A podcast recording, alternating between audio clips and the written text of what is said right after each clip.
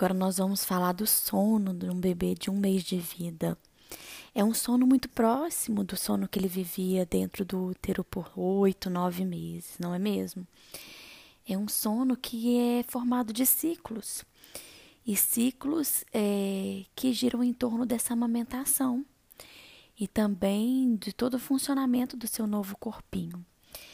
Eles duram em média o período de sono desse bebê em média de 50 a 60 minutos, ele é dividido por duas fases.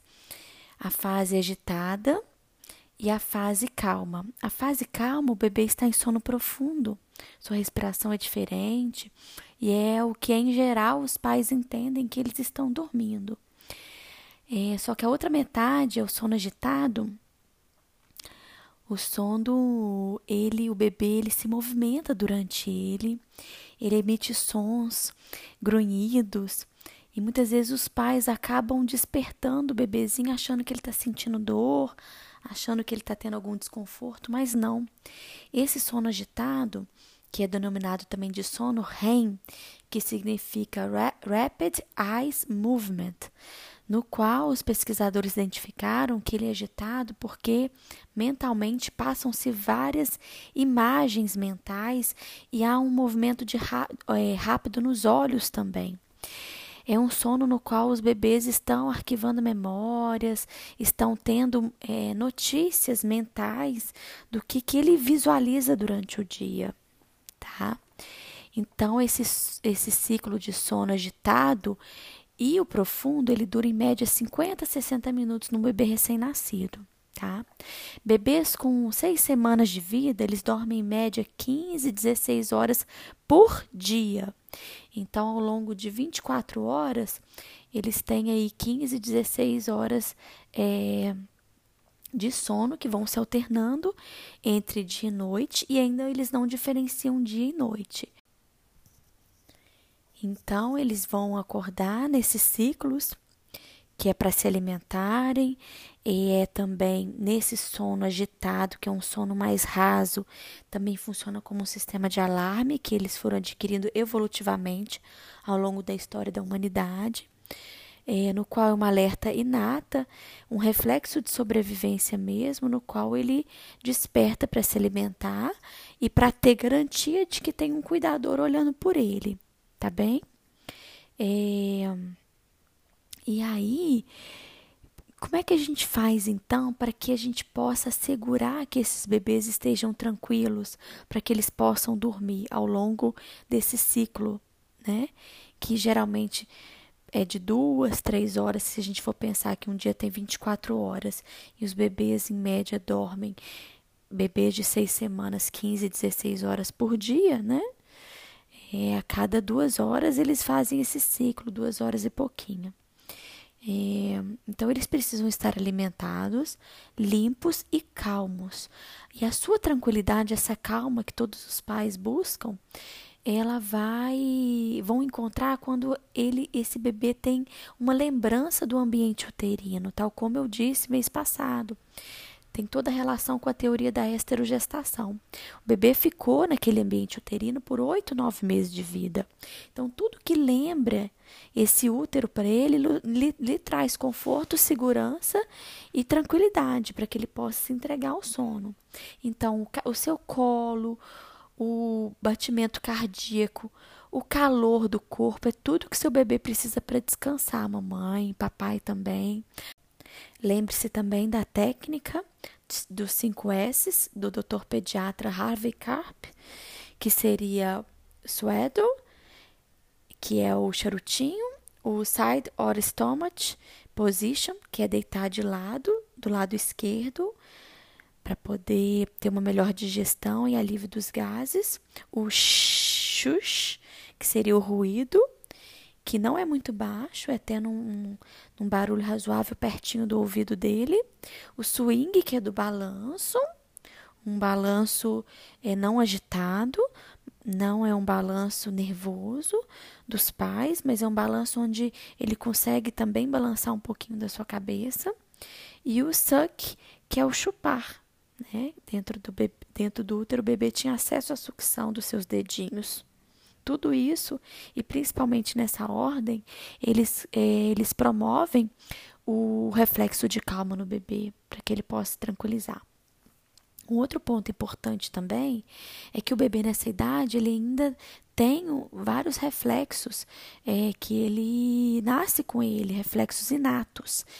E um deles é o reflexo de Moro, que é aquele reflexo que ele abre os bracinhos como se ele estivesse levando um susto, e muitas vezes ele ocorre quando o bebê sai do colo dormindo e é colocado no berço. Os pais costumam brincar que o berço tem espinhos, mas à medida que eles são colocados no berço e, e é ativado esse reflexo de Moro, eles despertam com esse susto e aí interrompe esse sono. Por isso que é importante fazer o, o charutinho para que eles sejam colocados no berço e evite esse reflexo que o desperte, tá? Uma outra dica importantíssima para os papais e para as mamães principalmente as mamães, é que não espere que o bebê chore muito para ser alimentado. Esteja atento aos sinais de fome quando ele começa a indicar os primeiros sinais de fome ou de sono, para que eles sejam alimentados ou então conduzidos para dormir, para que eles não se, é, sejam levados a um estado de excitação mesmo, de um nervosismo da fome, do sono e que eles são quando ele chega nesse estado de excitação do nervosismo é muito mais difícil de ser acalmado do que se ele for remediado antes. Tá bem?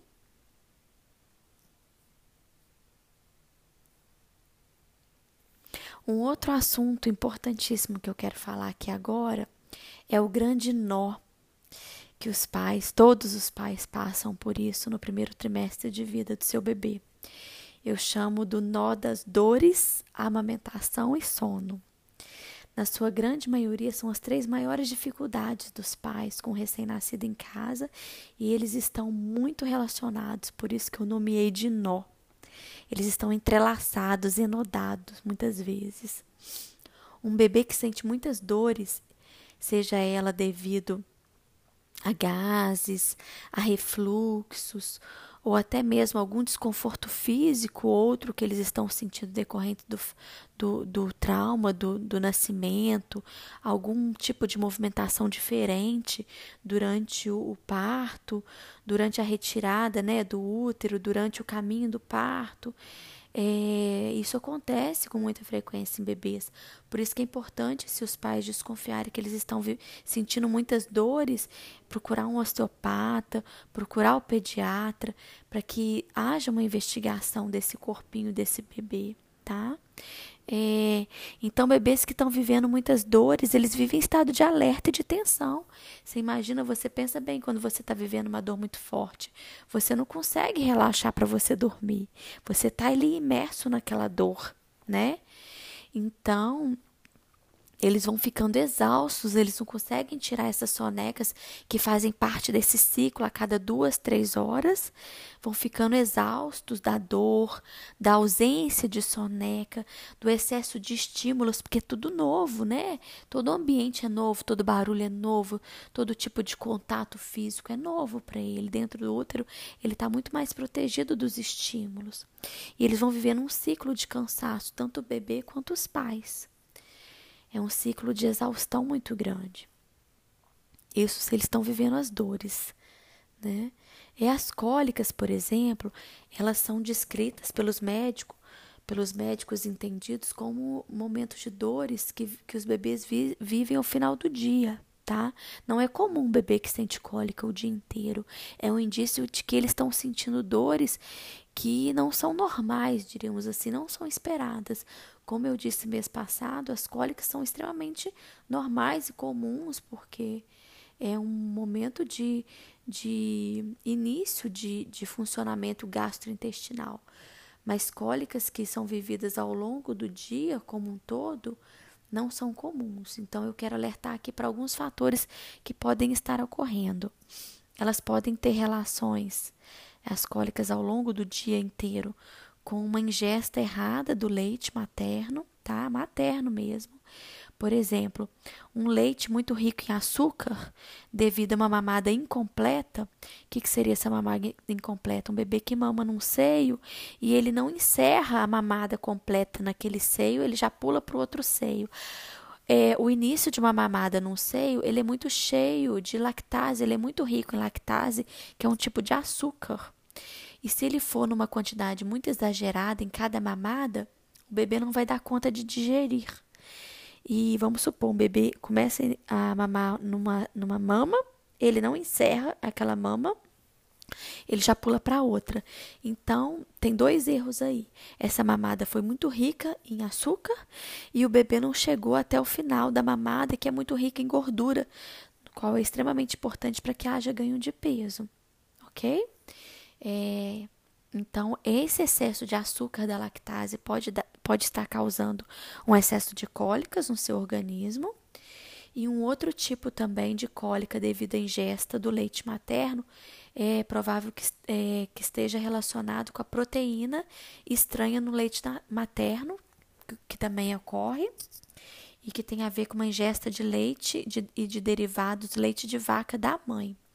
Então, se for essa a dúvida, essa a causa, é importante que haja um acompanhamento da mãe e que ela faça uma dieta para poder verificar. Existem alguns sintomas que indicam que esse bebê pode ter é, alergia à proteína do leite de vaca da mãe, que ela, que ela ingere, ok? Gostaria de colocar em pauta aqui também que os pais busquem informações de qualidade sobre a amamentação, sobre pega e que tenham, possam se sentir acolhidos aí nessas informações, sem julgamentos, pra, porque a informação é o que empodera o casal, a família, para que eles tenham é, a melhor é, forma de cuidar daquele bebê, amamentar aquele bebê e poder tomar as decisões com relação à melhor forma de amamentar o bebê. Muitas vezes, uma, um, uma falta de informações levam a desmame precoces, a muita dor, a muita angústia, a muito sofrimento, principalmente da mãe. E não hesitem em procurar uma ajuda especializada, é, banco de leite, é, é, especialistas em amamentação, bem no início. Não deixe que o problema se cronifique, não deixe que, os, que as mamas se machuquem, que chegue num ponto de exaustão, de dor, porque veja bem, o bebê ele precisa amamentar a cada duas, duas horas e meia, um recém-nascido no peito, muitas vezes até menos. Então, se, a, se os pais protelam em buscar ajuda e não estão conseguindo, essa mãe vai ficando machucada, ela já está machucada, ela já está sentindo dores desse parto, ela já está vivendo um puerpério, tal como eu disse anteriormente, muito difícil. E muitas vezes, se eles não buscam ajuda a tempo, vai, vai ocorrer um desmame precoce tá? Não, não tardem nessa busca, ok?